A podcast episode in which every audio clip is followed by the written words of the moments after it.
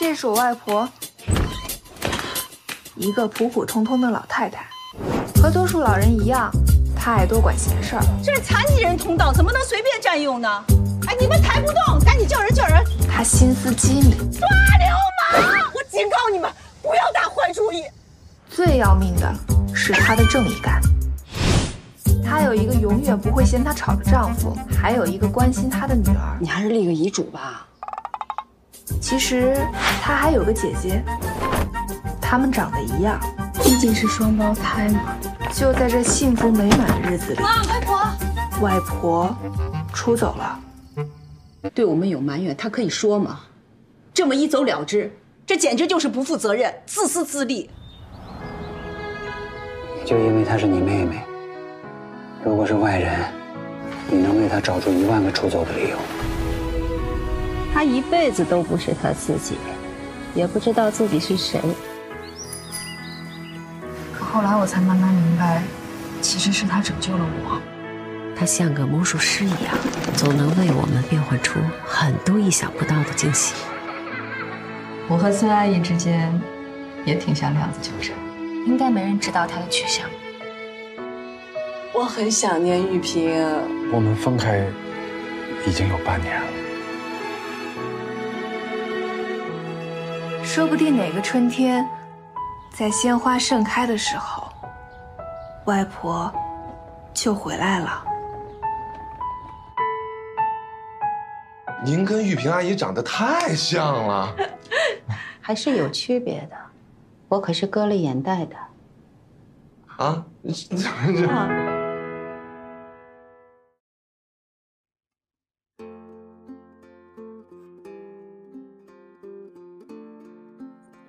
？Hello，各位听众朋友们，大家晚上好，欢迎收听《世界无限大》。《世界无限大》是由一南一北两个主播组成的废话文学节目，二人对谈，输出观点，保持更新，认真选题，一档争取早日脱贫致富的文化有限谈话类节目。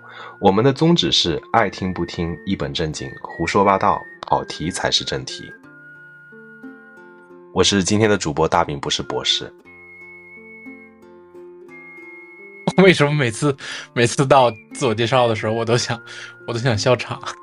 那笑就笑呗，反正为了剪花絮，你也是无所不用其极。没有没有，不是为了刻意剪花絮。各位好，我是李福田。Hello，晚上好。今天聊什么？今天聊什么？今天聊一聊我这两天给你安安利的一部剧吧。可以呀、那个这部剧叫什么名字？叫什么名字？哎，你不需要这么刻意，我们直接说。今天我们来聊一下《外婆的新世界》。对，你看今天这个很生硬的开场就知道，主播之间可能线下出现了一些矛盾，所以我连我连线下，没有没有没有没有任何线下，直接所有矛盾出现在线上。我我连铺垫都不想铺垫了，真的是天天逼着我做节目，天天逼着我那个啊，快点看剧吧，快点怎么啊，你的生活怎么怎么样？所以我我在做这期节目之前，我就啊花了我很多的碎片时间，然后把嗯这个剧目前更新到什么部分我就已经看了。呃，再说一下，这部剧叫做《外婆的新世界》，强烈安利大家去看这部剧。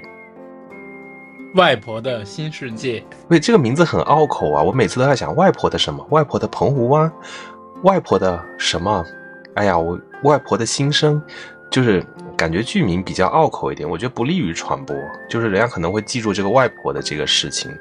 嗯，因为因为这个剧是一个漫画改编的嘛，嗯，这个原著漫画的漫画的作者叫匡扶摇啊，然后他的这个漫画原来的名字呢叫《私奔的外婆》。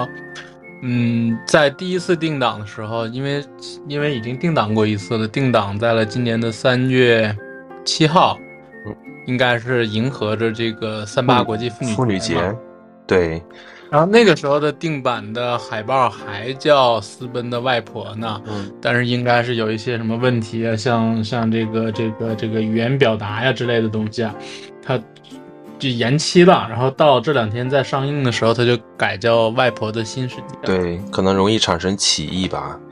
然后在我们做这期节目，我不知道这期节目什么时候上线。就在我们录这期节目的时候，其实这部剧是还在连载当中的。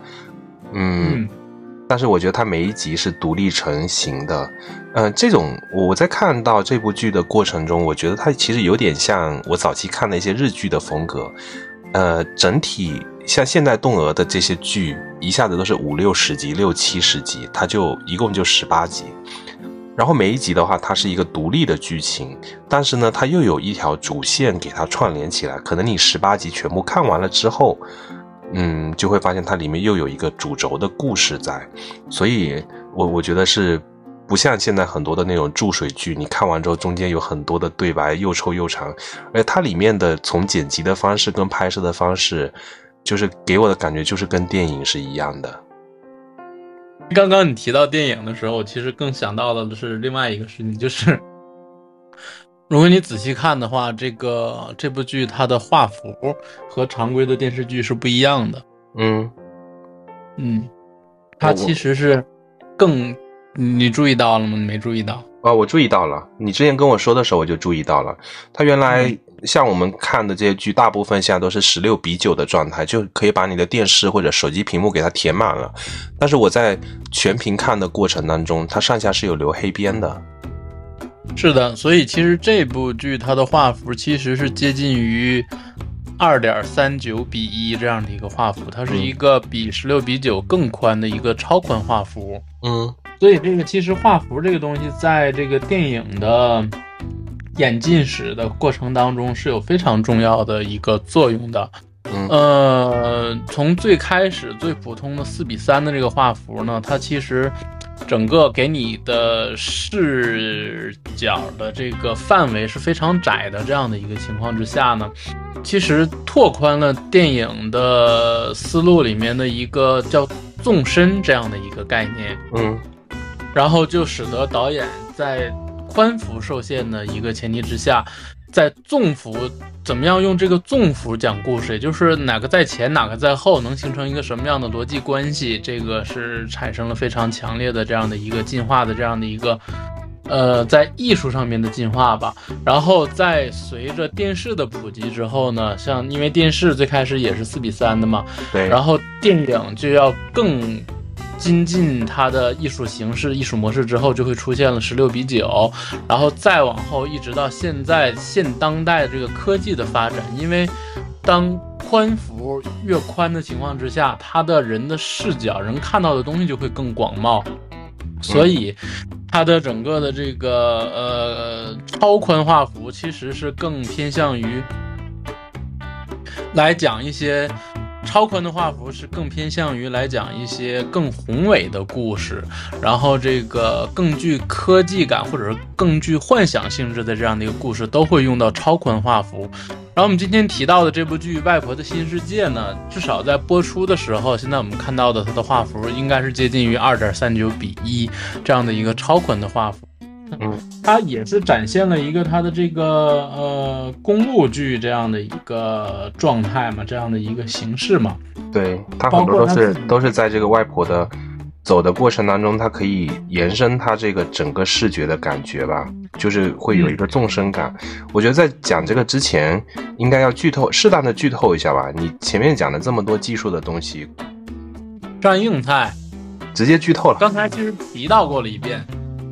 就是说，《外婆的新世界》呢，首先它是由漫画改编的，然后呢，它的包括他自己的这个宣发呢，他说的都是首部女性公路剧，然后我就想到了，我就想到了，在这个呃女性题材或者说是这个漫画改编，我其实想到了一个，嗯，朱德庸的一部，就前面提刘若英的时候讲到过的这个。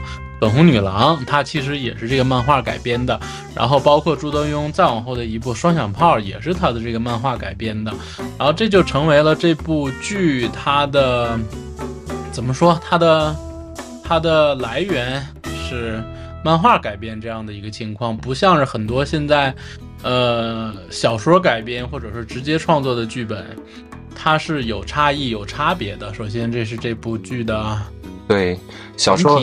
小说如果是改编的话，它可能像编剧也好，作者也好，他要通过文字的形式来描述或者渲染某个场景的氛围。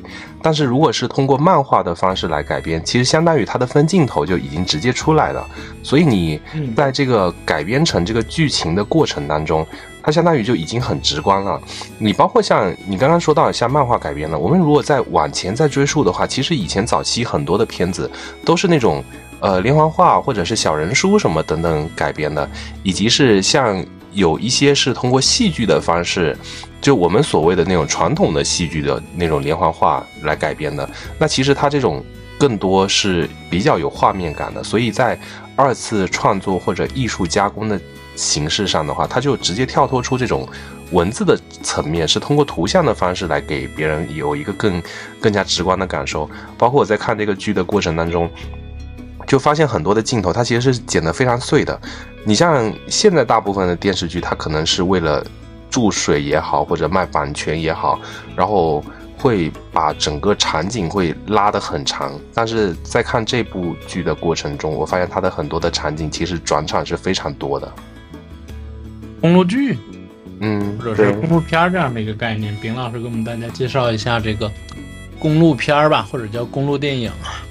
嗯，公路电影顾名思义就很直观嘛，就是把这个主题的背景设置在这种。公路上的一种电影类型，或者是一种剧情的类型。那其实，比方说我们在这个路上去寻人，就像之前刘德华拍的一个《失孤》，嗯，他也是在一个找人的过程。然后包括像早期的一些台湾的文艺片，都有这种毕业之后的毕业旅行，或者是某某叛逆期的小孩离家出走，然后为了达成某个任务或者求学的梦想，以及像日本的一些暴走族骑摩托车，然后各种，他就是在这个。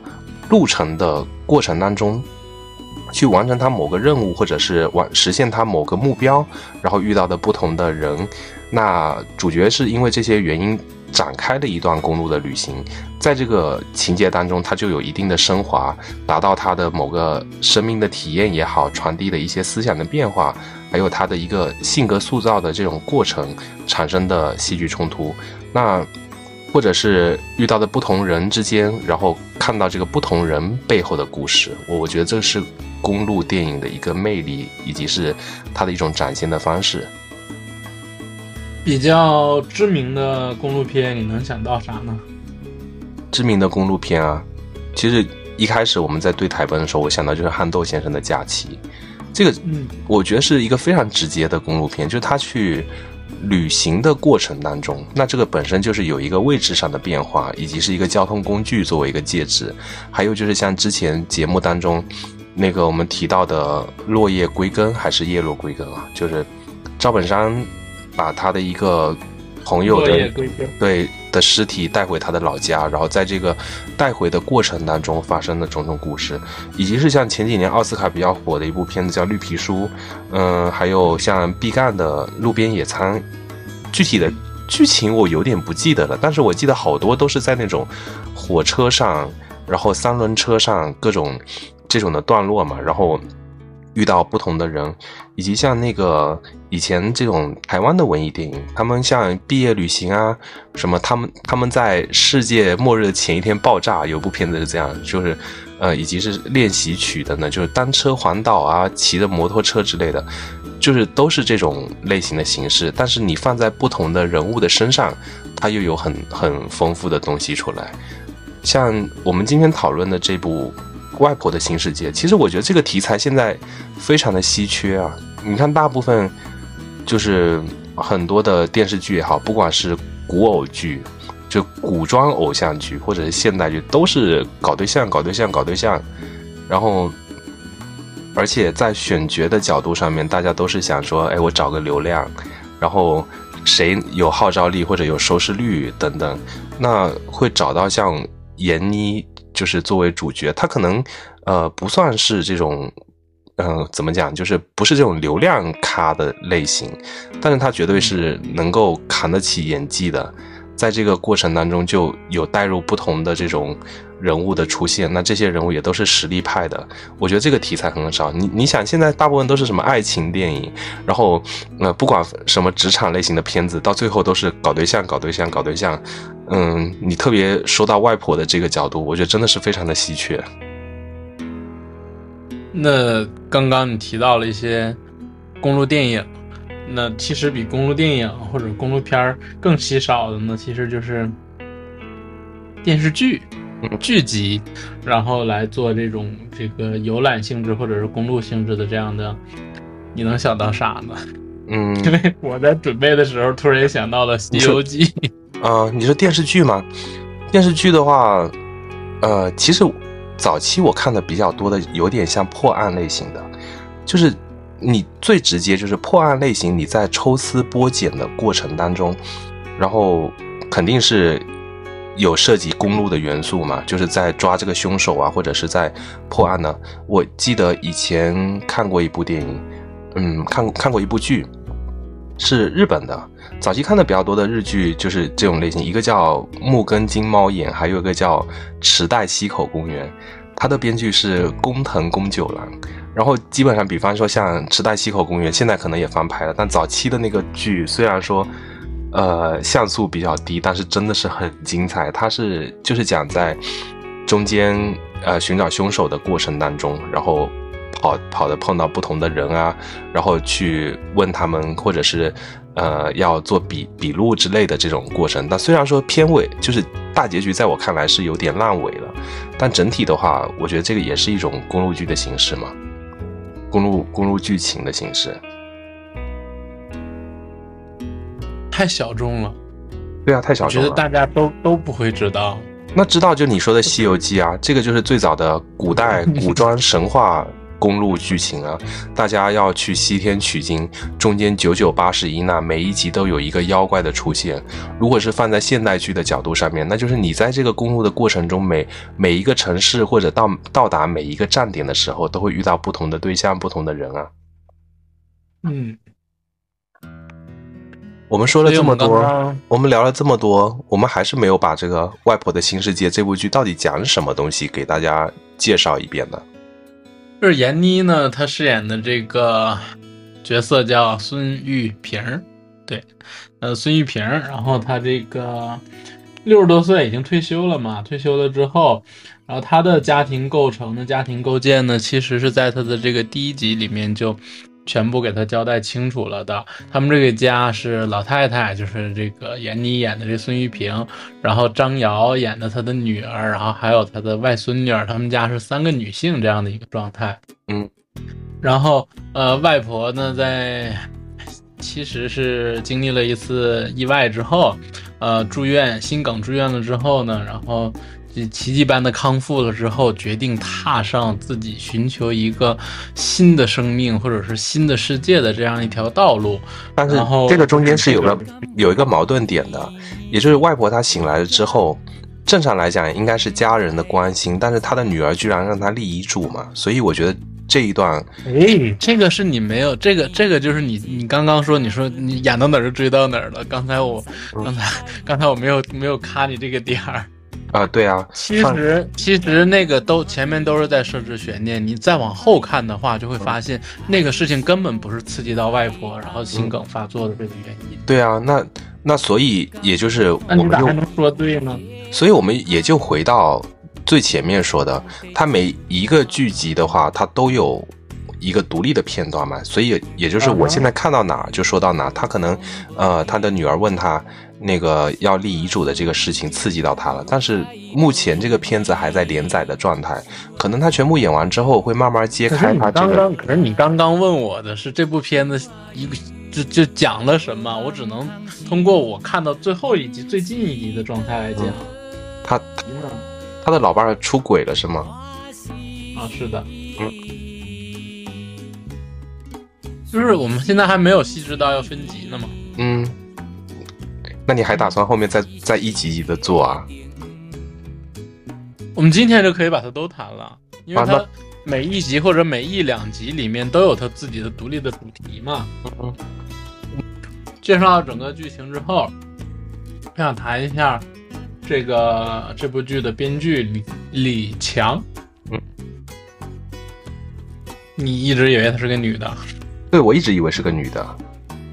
就我我我比较脸盲，你知道吗？其实我在找这个这部剧的主创单位的时候，我其实一直把这部剧的编剧跟那个呃里面有个什么对跟导演搞混掉了。导演叫为什么？导演叫江江秀琼，嗯没有没有为什么？你你问一个脸盲的人，就像你问一个路痴，他为什么会路痴，我没有办法给你解答。好的，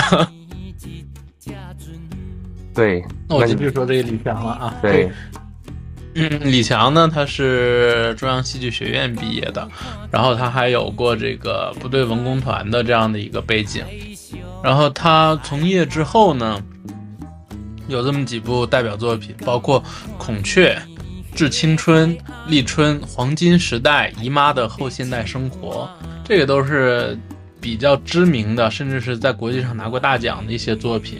嗯，那提到的这些作品，丙老师，你有看过哪个，或者是比较熟悉哪个吗？印象比较深的就是《立春》跟《致青春》了，其他的剧集有点不记得。孔雀那个张静初的《黄金时代》，哎呀，好像也都有印象。姨妈的后现代生活是斯琴高娃的，然后有啥特点呢？这些放到一起全部都是女女性的视角的戏啊。，OK，全都是在刻画女性的这样的一个剧集，并且基本上都是一个大女主的这样的一个情况，对吧？对对，是所有的故事线啊，所有的这个人物命运啊，是围绕着这个第一女主来进行的这样的一个概念哈。嗯对，然后，所以这就会使得，呃，李强在写这个女性形象或者女性剧的时候，他会抓住非常细腻的东西来进行刻画，来进行书写。嗯所以，在到了这部电影的这这个这部剧集的时候呢，我觉得其实他们当我看到编剧是李强的时候，我就会意识到这一定会是一个在刻画女性方面非常细致的这样的一部呃电视剧的作品。嗯，然后。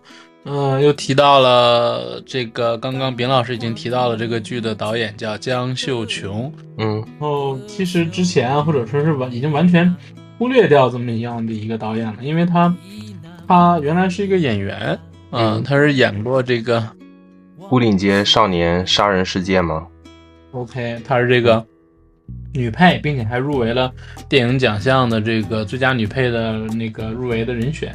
嗯，我已经完全记不起这个剧情讲的什么，我只能记得很青涩的张震还有杨德昌导演。嗯哼，所以其实这样的一个组合给人的一个状态还是比较有所期待的吧，因为包括李强之前和也也和也和女性的女性的导演。导演，包括嗯这个《致青春》然后这个《黄金时代》，然后这个《姨妈的后现代生活》，这些都是女性导演或者说女性团队来制作的这样的一个影片嘛。但是这个立春、立春和孔雀是这个顾长卫的，啊顾长卫的，所以应该是在这样的一个新的合作状态之下，其实是至少是很令我所期待的这样的一个情况吧。然后就现在这个剧集的展现程度，呃，我觉得还是不错的，嗯觉得还是挺吸引人的。对对，接下来我们谈一谈分级，或者说是这某一集里面真正真正体现了什么，或者说真真真正要讲什么故事。就是目前目前为止连载到哪一集了？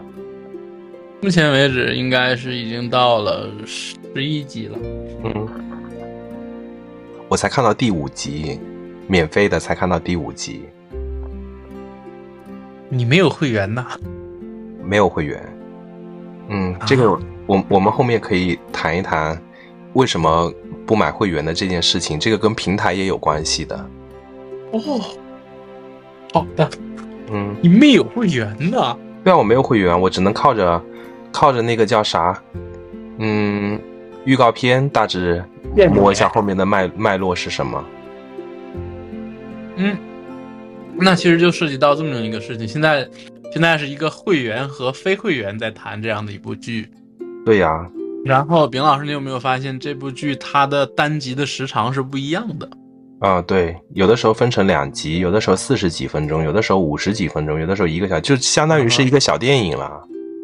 嗯哼，所以它其实每一个故事单元，它应该是一个常规的、正常的一个独立的电视电影的这样的一个长度，然后又是因为它这样的有这么一个。呃，延期上档这样的一个情况嘛，甚至我都我个人揣测的状态都是，他又重新做了后期的分期分级的剪辑，然后重新划分的这样的一个级数，然后会让它的整个的播出周期啊、播出时长啊有所相应的调整，因为这个都是现在的网络平台在播剧的时候比较惯用的一种方式嘛，咱也不能说是一种伎俩，应该是一个。惯用的一个方式嘛？对啊，就是从那个《庆余年》开始的时候，当时网上争论的比较大的嘛，就是你超前点播，然后买了会员之后还得再买单机，还能再还在看后面，就会那会儿就已经吵得会比较大了。我明明已经为了这个呃会员付了费，为什么后面还想再看？那这个又回到一个角度，就是你的内容只要足够精彩，其实很多的用户也是愿意为它付费的。那丙老师觉得，现在这部《外婆的新世界》它的内容的精彩与否，或者对你而言，你觉得它还能够吸引到你是吧？啊，对啊，你中间那中中间一直说你可以快进看，但是我我不太想快进看，因为有的时候一部剧的话，它是有很多细节组成的。然后，包括像我自己平时的话，我不爱刷短视频，因为短视频现在充斥太多什么这个男主叫小帅，这个女主叫小美，什么什么之类的。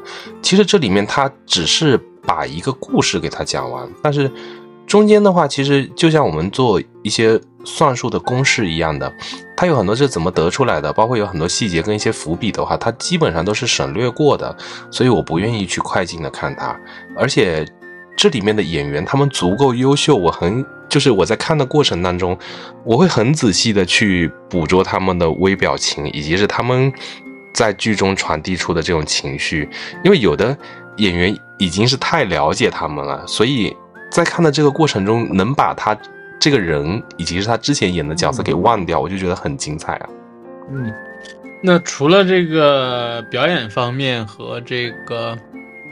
完整性上面的吸引你，你觉得每每一集或者说它整体的还有什么是你比较关注的不？呃，每一集的话，它其实都是以一个回忆的方式来讲述。比如说你到姚晨的这一集，然后刚刚开始的时候就切入到这个剧情中，中间的话就是类似于他在讲述以及是回忆这个故事，然后还有呃从那个。有一个逃犯的那个故事也是一样，它每一集的这个架构都是相对来说比较完整的，所以它每一集的故事也都是在具备相应的独立的主题，嗯，对，主题社会社会议题还有它的标签，对，嗯哼，然后所以最开始的第一二集的时候，刚才刚才也稍微提到了一些，他在一开篇介绍了。这个整个的主人公，他们家的家庭组成、家庭状态，然后呢，这个就涉及到了本剧的它整个的中心事件，就是一个外婆的离家出走，在第一二集的时候就涉及到了，就涉及到了这个外婆的失踪之后，相当于救赎了一个一个呃有犯罪行为的，或者说有有有犯罪行为，或者说是这个。嗯，犯了错误的一个这个少女这样的一个状态，其实这就是比较强烈的搞出了一个非常大的一个悬念这样的一个情况。然后我们也都知道，无论是就是很多这个这个艺术表现形式，它在一开始在给你讲故事的时候，它在最开篇都不会那么的吸引人。就是因为他要开始要交代好每个的人物关系，交代好这个人物身份，交代好这个故事背景，然后这一点其实美剧做的就会相对来说比较 OK，在一开始的时候就会给你比较强烈的视觉冲击，嗯，对，对吧？然后你看这部剧它的前两集一开始的时候。呃，介绍了这个外婆是怎么样出走的，或者说已经介绍了现在的这个既定事实，然后就是外婆已经出走了。接下来马上马上出现的状态就是家里面的这些人啊，刚刚我们两个都忘说了一点，就是闫妮在这部剧里面其实是一个人饰演了两个角色。对她有个双双胞胎，我对我总觉得双胞胎的他的那个双胞胎的那个姐姐，那个扑克脸好像在哪里见过的那种感觉，就他有一股一、嗯一一直端着、端着的那种，然后嗯嗯好像在训你的那那个那个姨婆的那种形象。啊，你我总感我总感觉你在内涵些什么。没有没有在内涵什么，就是感觉特特别像好像在哪里哪个小品里或者在哪见过那种。我我有的时候甚至我会想到蔡明，你知道吗？就是那种端着然后很严肃的那种形象，但他其实私下也很可爱的，但是他不会展示在他自己的家人面前，会摆出一种比较威严的样子嘛。就是这两个角色，外婆和姨婆，你觉得闫妮拿捏哪个，或者说哪个更精彩呢？对你对你感受来说，那肯定外婆外婆更精彩，姨婆只是个配角啊，而且姨婆是个扑克脸，就是在演绎的角度上来说的话，外婆更细腻一些。嗯。OK，我们介绍完了这个背景之后，嗯，接着刚刚才的往往往下说，就是说，这个外婆失踪了或者离家出走了之后，直接给出的第一个悬念就是说，家里面是接到了女子监狱打来的这个电话，啊，对，然后第一集基本上是到这儿结束的嘛，嗯，这就相当于在第一集最后结束的时候给出了一个比较大的一个悬念，特别想让观众去往下面看，想知道整个剧情发生了什么。对，可能但是我们今天但是中间聊的跟中间其实我我在那边猜测一些剧情，我能猜得出来他后面讲什么，就是女子监狱打来的。那有的人可能会理解，哎，外婆会不会是被关到监狱里面去了？然后到那个。呃，第一集的就第二集的时候，那个失足少女出现的时候，我我就想说，其实很多时候我是能够预判到它后面的剧情的走向的，以及特别是虐猫的那一集开始，就特别的明显，就我就能猜到对面开书店的那个人就是虐猫的人。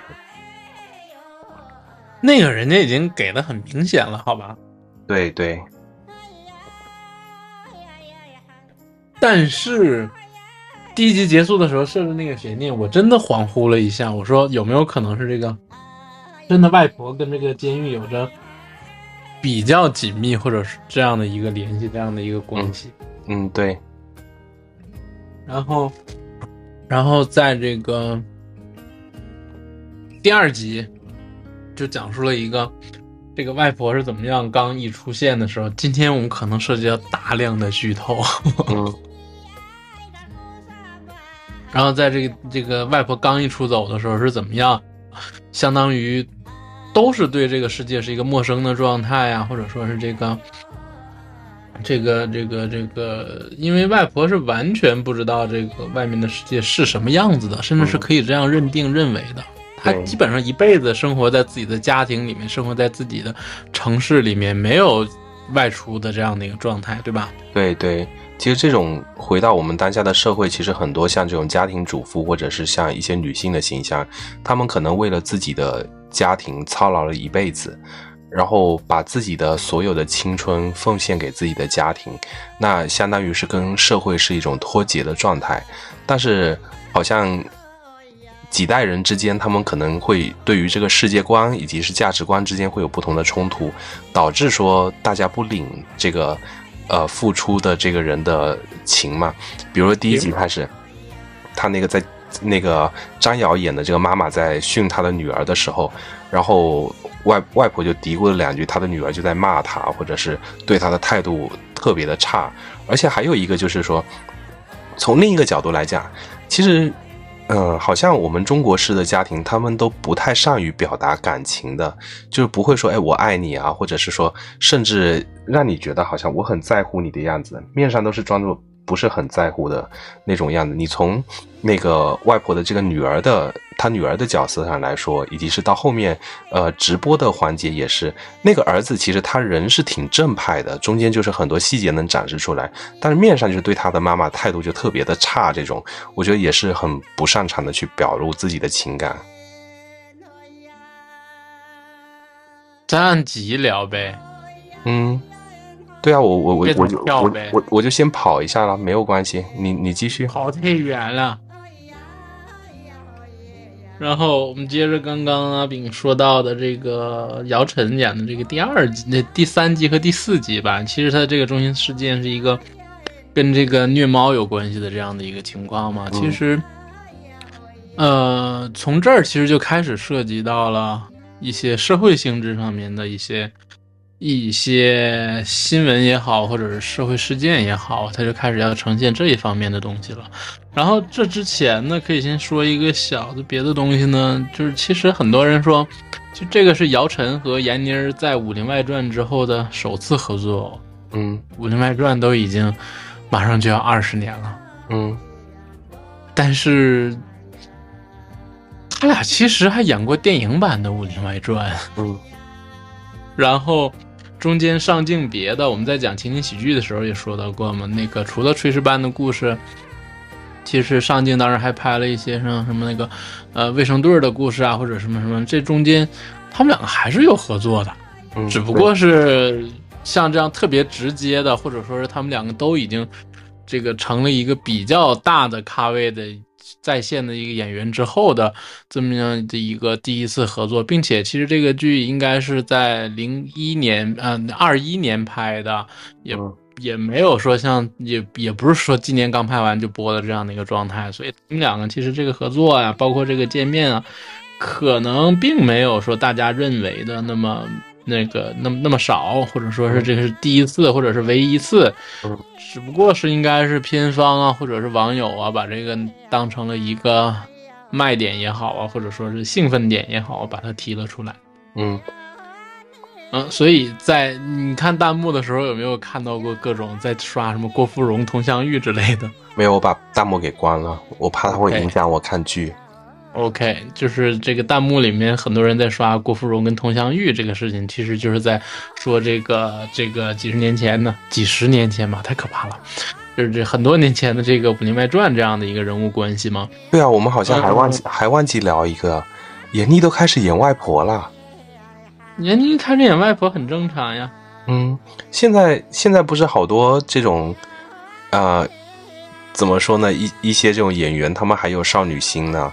然后，呃，你像我们看这种 B 站啊什么之类的，都有这种盘点，就某某演员几十岁还在演十六岁的少女呢，各各种，还有一些啊、演什么秦始皇小的时候，你就看过去特别有违和感，他脸上都快挂不住肉了，就还在演那种少年的角色。我觉得对于一个演员的定义的话，我觉得就应该在他呃比较适合的年纪，然后去演他一个比较适合他的角色。那又回到我们剧本跟前面讲的那个主题本身，现在像这种好的剧本真的是太稀缺了，所以往往很多的演员就找不到他自己的角色跟他的定位，就去演少女啊等等嘛。嗯哼，对，啊，那你继续。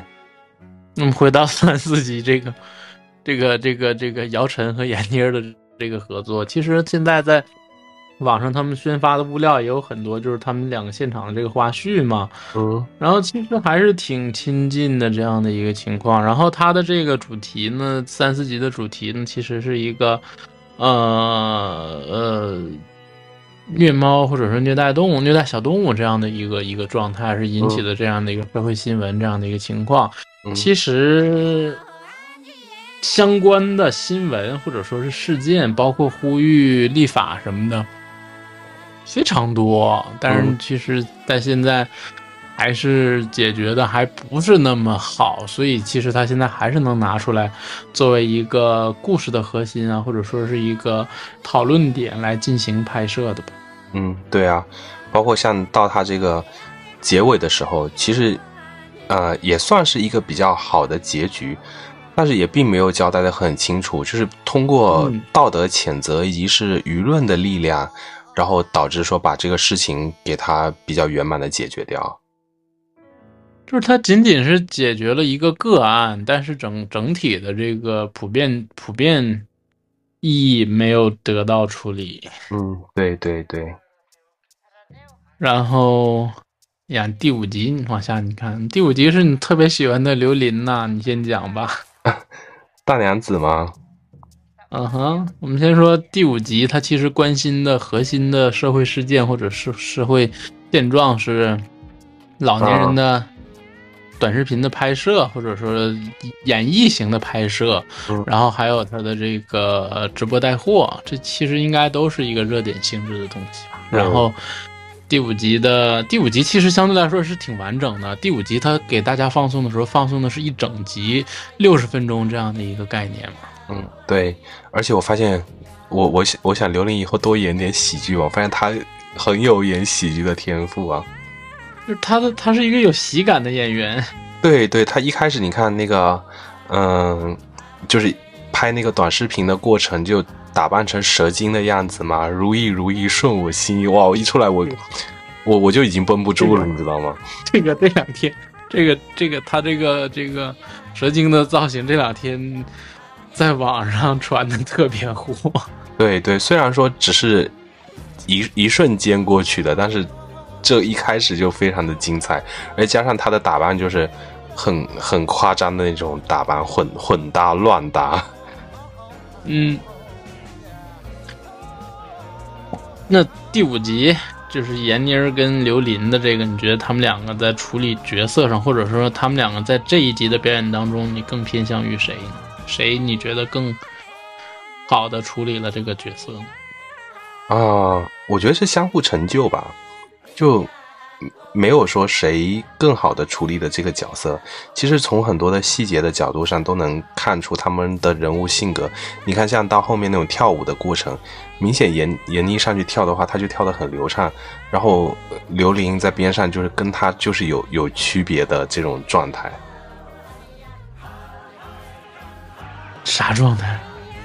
就你，你从他的动作当中就能看得出来，他好像两个人就不同步嘛。然后他不是前面就做了铺垫，两个人从小上台表演的时候，然后刘琳本身就是就是没有这种舞蹈的天赋啊，这这个样子嘛。然后闫妮就是比较比较有天赋，然后在中间那个直播的你想说的，嗯，你想说的是不是就是跳好，他可以经过反复的练习，呃。然后完成这段戏，但是跳不好其实是更需要技巧的。啊，对对对，是是这样的，而且你还要不能看出说他好像是故意跳不好啊，或者是怎么样的。就是跳好容易，跳不好难着呢。对，这这个其实是一个很很难的过程嘛。然后这一集还有你什么？还有什么想说的嘞？嗯，你这么问我就不知道怎么回答你了。你刚刚提到了呀，就是这里面这个这个呃演刘琳儿子的这个演员，我看过他演戏，但是我实在记不得他演过啥，或者说是比较重要的角色是啥。嗯嗯，你不是说他这个角色的前后的变化吗？但是我觉得这个角色，他他前面。前面一直相当于在压榨自己的母亲，或者说是养母这样的一个身份，嗯，但是他这样的一个状态，他前面的话，其实虽然说是对他态度不是很好，但是中间也留了很多的伏笔出来。你就比如说，例如他他的亲生父母找到他，他的这个养母之后说要给他一笔钱，然后他的养母知道自己生活也过不下去，然后呃可能生活比较拮据，所以也收了这笔钱，但他的儿子就跳出来。就是让他把这笔钱退回去，他有很多的这种细节跟伏笔。可能我我们一开始看到这个这个角色的时候，会觉得他想红想疯了，或者比较想急功近利，把他妈妈培养成一个网红。但是在中间很多的这个细节的角度，以及他的母亲在那个。躺椅上睡着了，他过去给他盖被子。其实觉得他也是一个不善于言辞的，并不是那种在家啃老啊，把他养老金拿去拿去挥霍等等之类的角色。其实有很多的伏笔，然后再把最后带出来，就比较顺理的成顺理成章嘛。那会不会前后角色割裂的太严重了？啊，这个不会，我我我觉得并不会，因为我看到这些伏笔的之后，我觉得肯定后面会对他儿子有所有所交代，他为什么得这么做。那就会涉及到，在我看来，他最后的洗白有一点儿，你觉得很强行洗白的？对，嗯。有一点牵强，我能接受，但是它太直接了，属于拐弯直接就拐过来的那种状态。那不会啊，我觉得中间有很多的铺垫啊，我我并不这么认为。所以我觉得他的铺垫其实做的也不是很完美。嗯铺垫就是太有有一点生硬了。嗯，就为为为了感动而感动，为了铺垫而铺垫，为了伏笔而伏笔嘛。嗯。嗯。然后它这个中间其实还涉及到了，嗯，我关注到的是这样的一个事情，它这里面非常直接、非常明确的提到的人物的状态是这个虚荣心和嫉妒心理，嗯，你注意到了吗？对啊，就互相攀比啊，就为什么他自己直播的时候做不好都没事情，然后这个孙玉萍啊，就是演你演的这个角色，然后做的哪里都比他好，他就在边上捣乱嘛。嗯，对，想包让他搞括在台词里面也直接说了，就说了叫我嫉妒你。嗯，对啊，人都愿意跟自己身边的人比啊，并不会愿意说，但是其实这个词，嗯至少在我的认知范畴之内，或者说我的我的生命中，已经很多年没有直接出现于这个词了。嗯，这个我觉得你有你有意识到吗？嗯，我我不知道啊，就是我我是认为说，其实我我们会愿意跟自己身边的或者家人或者亲戚去攀比，但是你不会想说我跟某某诺奖的获得者攀比，或者跟某某企业家攀比，因为那个可能对于我们来讲距离太遥远了。那所以大部分的人攀比也好，嫉妒也好，我都是又感觉你话里有话呢。没话里有话，怎么了？那你自己要往坑里跳，那也没有办法呀。我我说的是我现在比较直观的想法嘛，就是我我现在是想到什么说什么，然后至少我是这么认为的。因为你就像从小到大也是啊，别人家的孩子怎么样，别人家的孩子怎么样，但是你当发现你永远追不上他的时候，或者说他已经是到另外一个境界跟另外一个高度的时候，你就不会再拿他作为一个目标或者跟他去攀比，我们只会从身边的人入手，或者跟自己差不多的人入手。这个也就是，呃，他们俩从小一起长大嘛，青类似于青梅竹马一样的，然后。到老了之后拍直播，然后又互相，哎呀，他凭什么做的比我好呀？或者有有一种失落感嘛？嗯，但其实我刚刚想说的就是“嫉妒”这个词，或者说是这个“虚荣”这个词，嗯。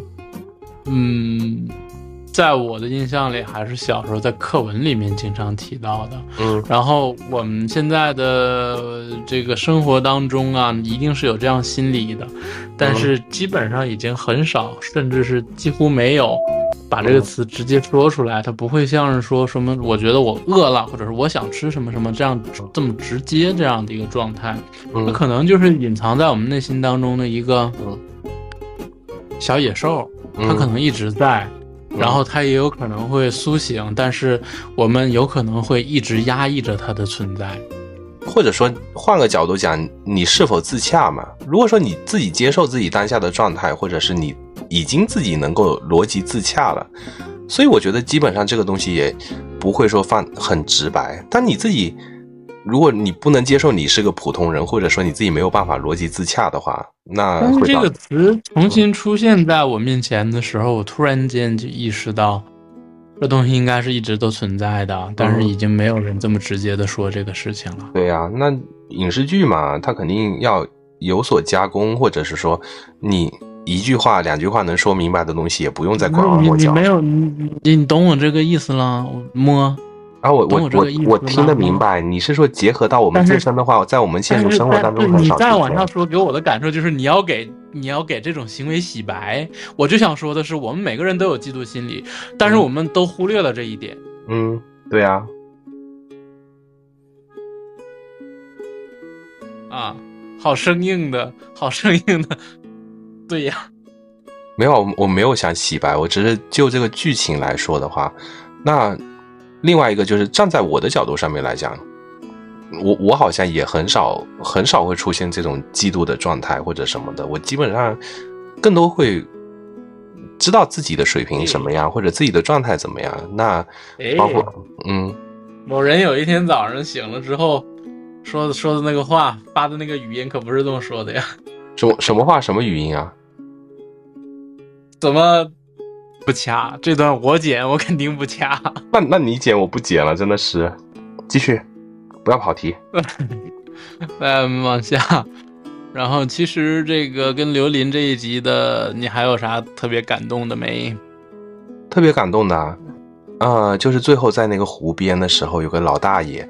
我开始以为那个那个老老大爷是何长荣，你知道吗？就是 我我看那个背影的时候，以为哇，怎么每个配角都都都都都很 OK，然后到正面的时候不是，然后有个老头在那个呃湖边。拉手风琴，拉到他们小时候的这个歌曲，然后他们就把行李放下来，然后在那边一起跳舞啊什么的，就觉得很很美好啊，很美好。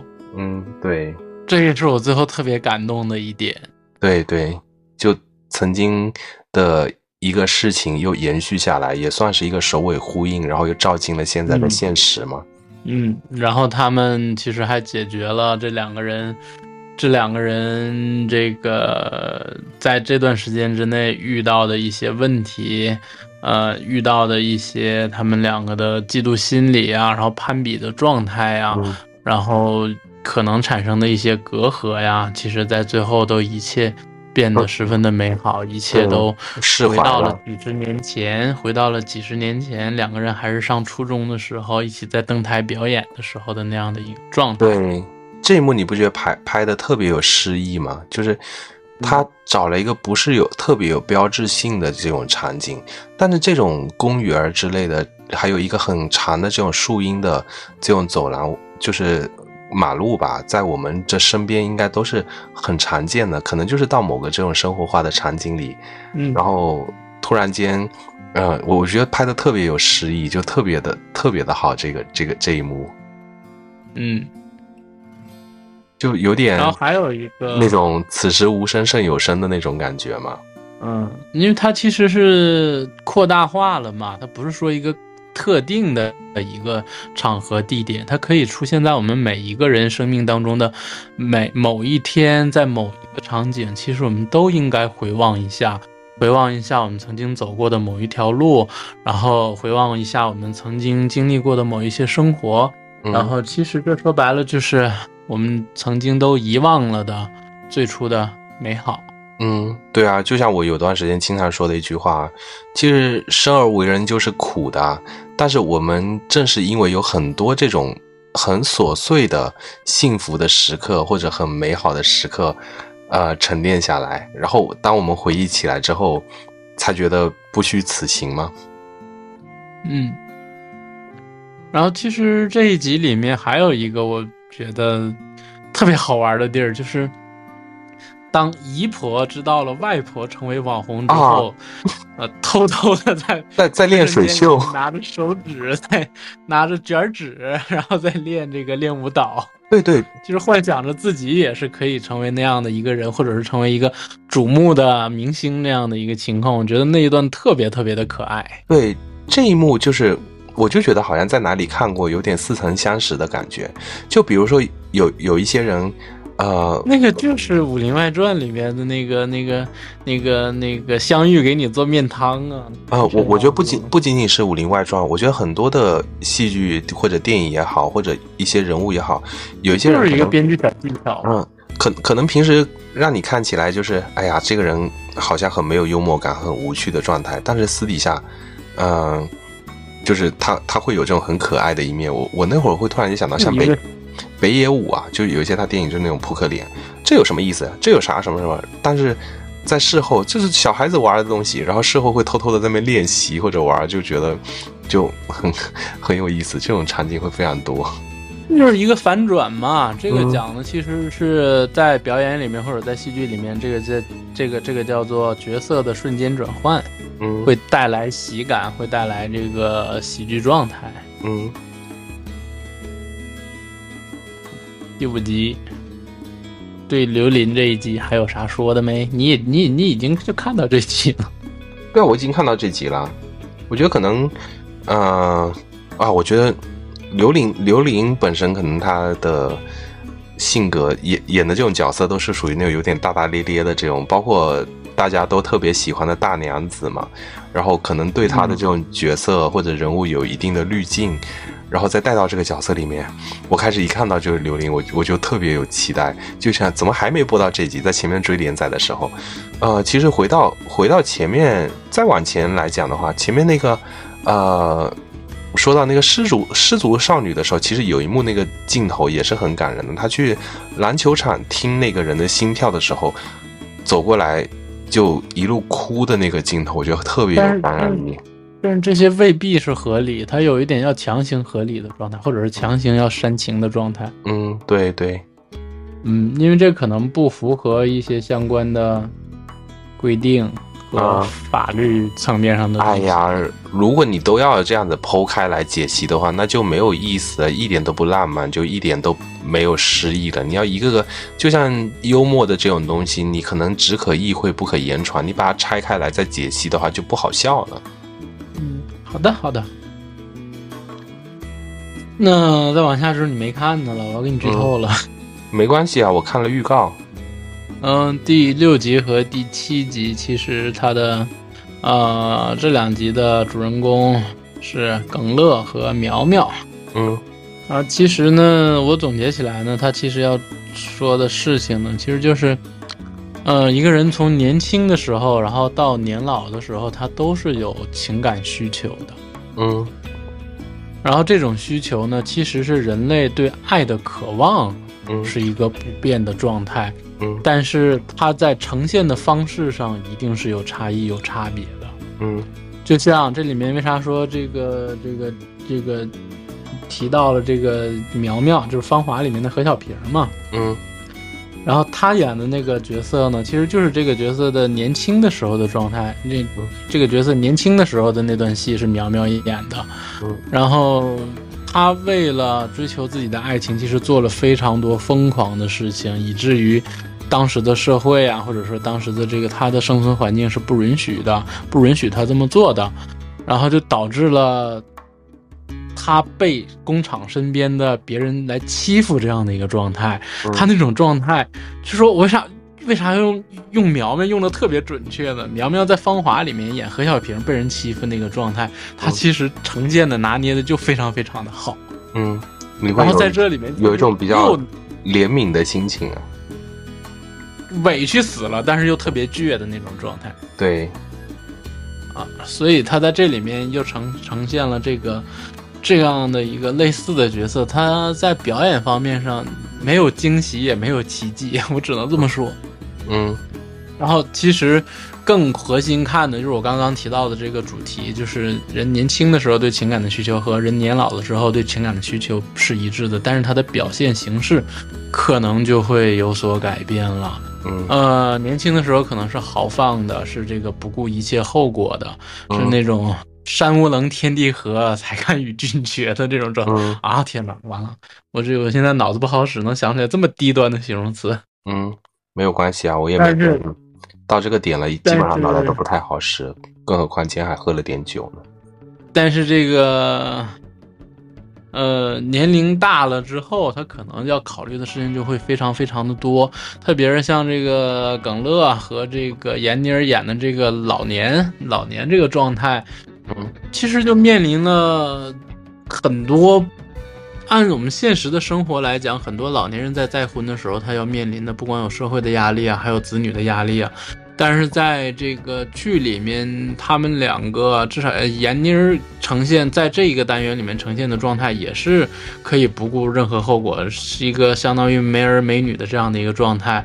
那耿乐其实就更是了嘛，耿乐的这个状态，他说是照顾自己的妹妹，其实他的这个妹妹就是。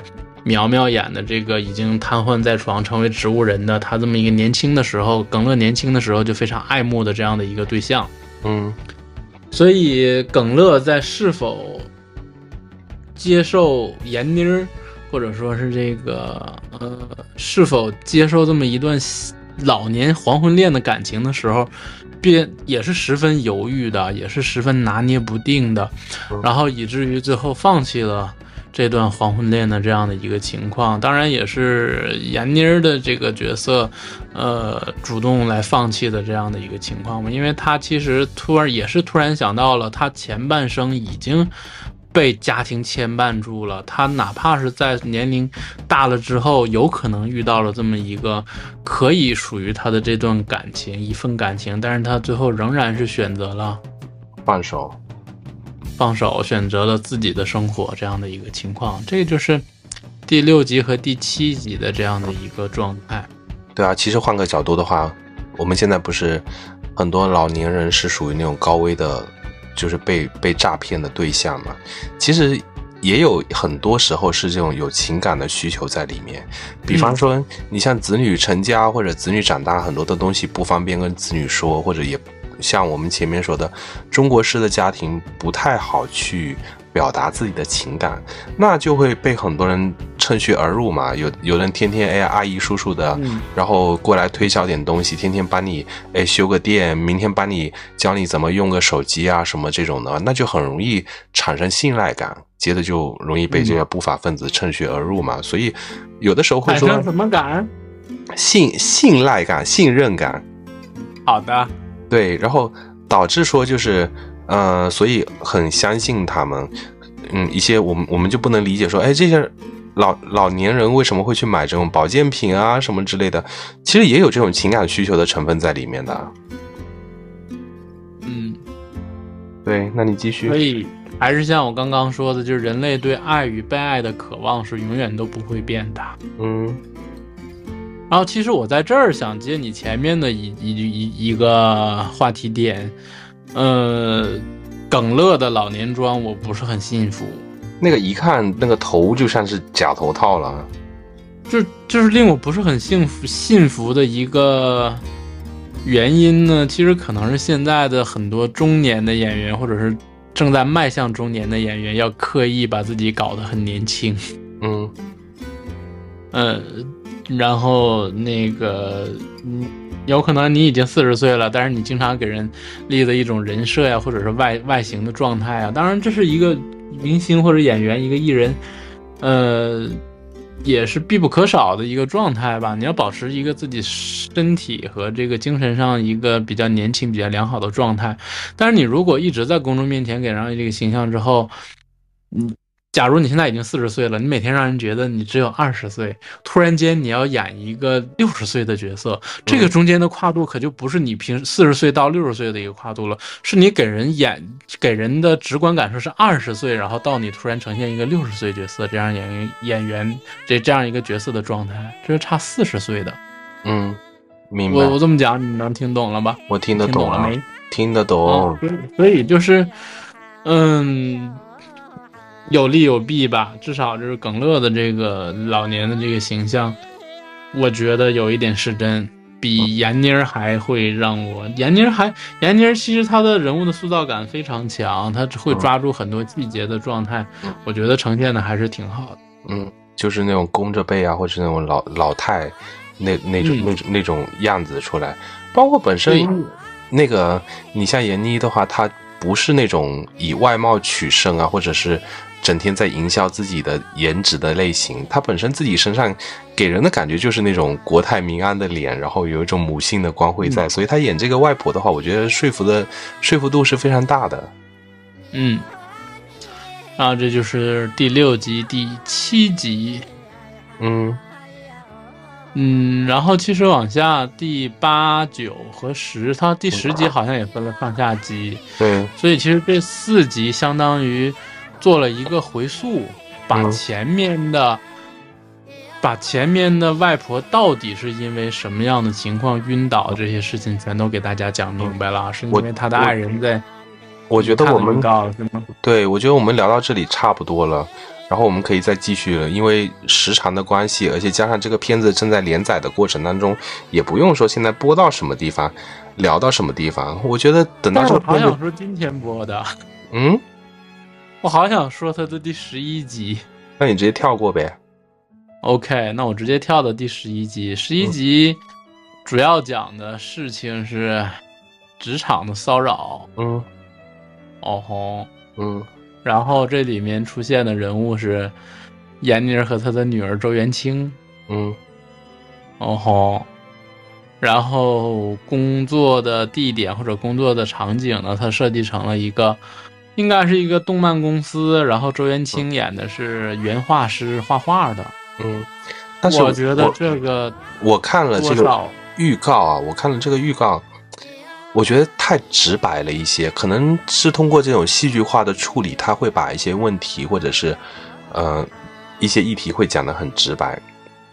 其实，如果是换到这种我们现实生活当中的话，他很多时候，你像遇到这种职场上面的问题，或者是像一些这种性骚扰的话，其实有的时候你自己甚至都察觉不出来，对方可能是有动了歪心思，包括有的时候是在一种很隐晦的。这个就是因为你只看了预告了，他预告是把最直白的剪给你了。哦，好的吧。他是预告把最直白的剪给你了。然后包括是怎么处理的呀？然后这个人物这些状态呀，就是大家自己看片子感受啊。你有遇到你有遇到过职场性骚扰吗？我没有啥职场，有人的地方就有江湖啊。但是但是职场职场和江湖是两个地方。嗯，好。然后这一集我其实想说的是两个事情，呃，这个这这这不剧透了，就说说说。说几个小点的状态是这个样子。首先，它的呃规定情境的设置是原画师了，是动漫公司了。我觉得一定和这个原著漫画的这个人有关系。嗯，因为这是一个漫画改编的嘛，我觉得是画漫画的这个。呃呃，哪怕是后期的编剧给他设定成这样的一个工作的场景，是和他是一个原来由漫画改编的这样一个剧集有关系。那你然后看过他的漫画了吗？我没有，我想找，我没找着，谁知道他在哪儿？我觉得我我我我我会看一下他的。嗯，那那然后如果如果我们广广大的粉丝有 有。有资源或者哎，这这是这可以这可以说吗？对，知道在哪里看的话，欢迎给我们留言评论或者发私信。哎，不知道小宇宙能不能发私信了？能能嗯嗯评论吧。嗯，好的好的。嗯，然后我另外想到的一个事儿就是，那个跟漫画有关，然后做成影视影视化的，嗯，是那个熊顿那个叫什么来着？不知道。滚蛋吧，肿瘤君！啊，啊，就差这么一个花，就说到这儿，不想多说。然后再往下说的一个状态，是一个总结的一个状态是，其实这个故事要说的是一个从受害者、求助者，然后一下最后会变成了一个包庇犯罪的这样的一个人的一个情况。嗯，其实这是一个挺悲哀的一个现象，也只能说到这儿啦。嗯，对，啊。然后就这集，或者是就所有的这些，再想多说的一点是这样的一个事情，就是我那天看了一个闫妮儿的访谈，嗯。记者问他说：“现在你女儿也当演员了，你会帮她挑剧本吗？”闫妮非常义正言辞的，因为闫妮这个人给人的感受就是不会刻意准备采访的那种人，至少她的人设是这个样子的。闫妮义正言辞的说的是，她现在没有挑选剧本的资格。嗯。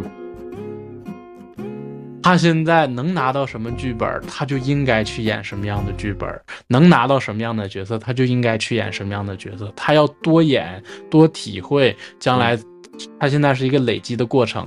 大概是说这样的话，我就觉得三观好正啊！我的天哪，这这才是应该有的状态嘛。嗯，对，对比很多这种星二代都是喂喂着饭长大的，还扶不起呢。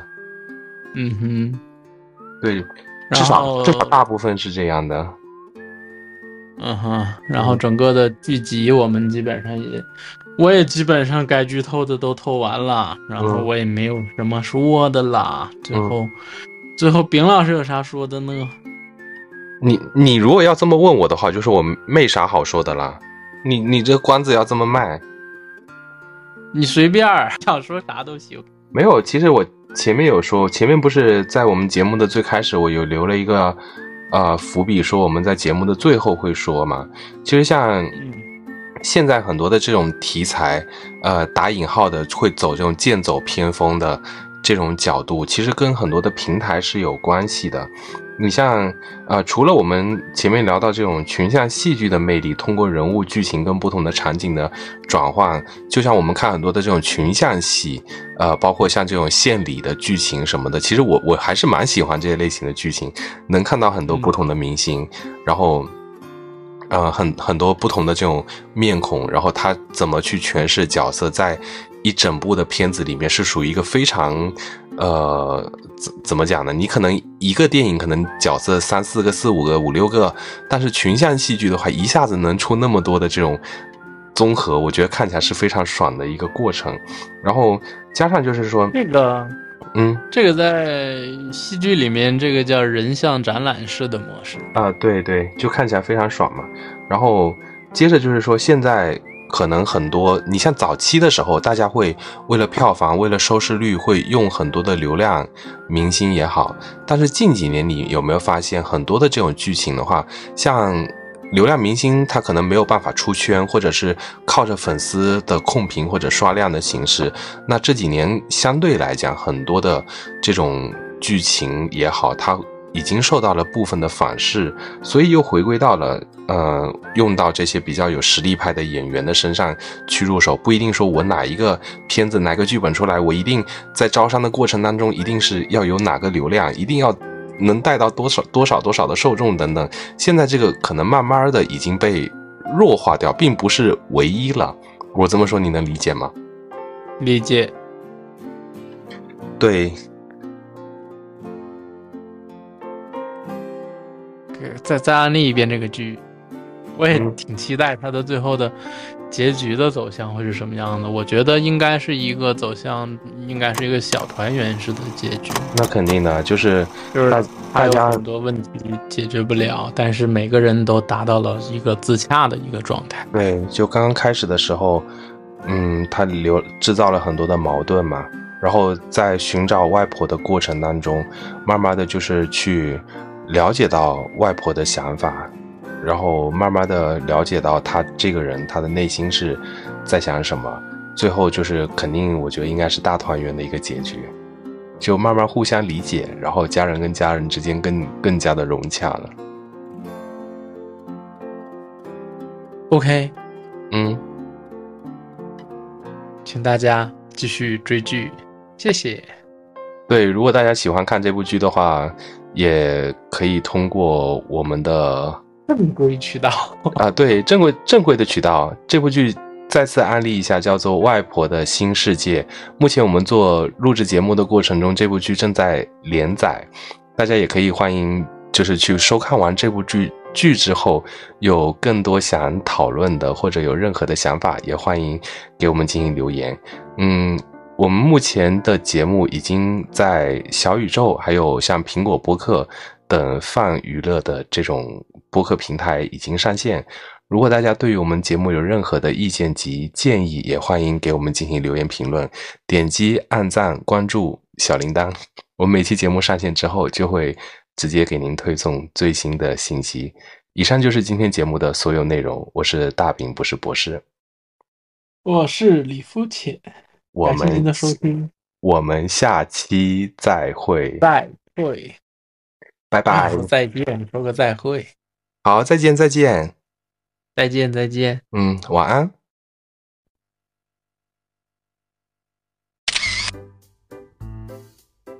丙老师，晚上好。晚上好。用我的真心换取你的笑容，我笑不出来了。啊！的，我的搭档有两副面孔。你 剪到花絮里面去。你你是为了故意那个弄花絮，是不是故意整天搞我呢？我不是，我我我我怎么会就是为了花絮，整天都在搞一个人呢？怎么会呢？就是你每天都把你的快乐建立在我的痛苦之上。没有啊。这俩人儿，一个做节目，一个喝酒，一个吃罐头，我的天！补充点糖分吧。还是冰冻的罐头，我天！哎呀，我我想喝冰可乐。刚都你打电话给我，害我可乐没拿冰的，心理素质怎么能这么差呢？没有办法呀，我最近太多屁屁事了。Peace Peace and Love，太多事情了，我太伤神了，加上没睡好，我很脆弱的，你知道吗？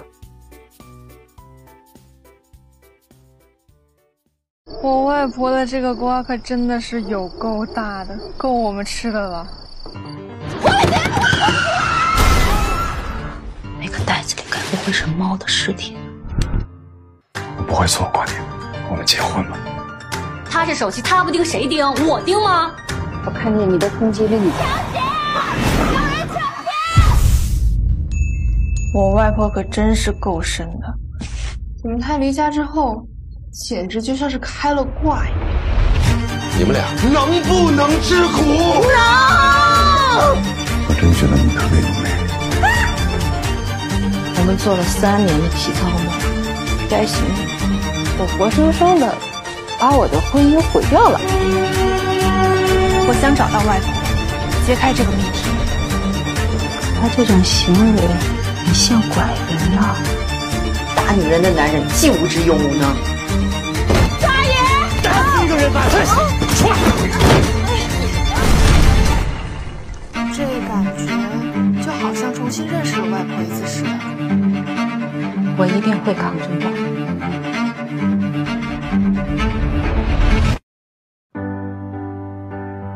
你外婆这是用一辈子的忍气吞声，换来了这一次的气吞伤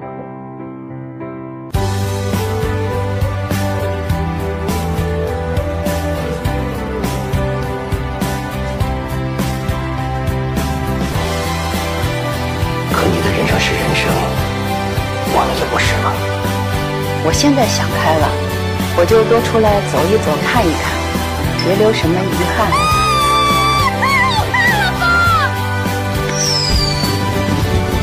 生活处处是缘，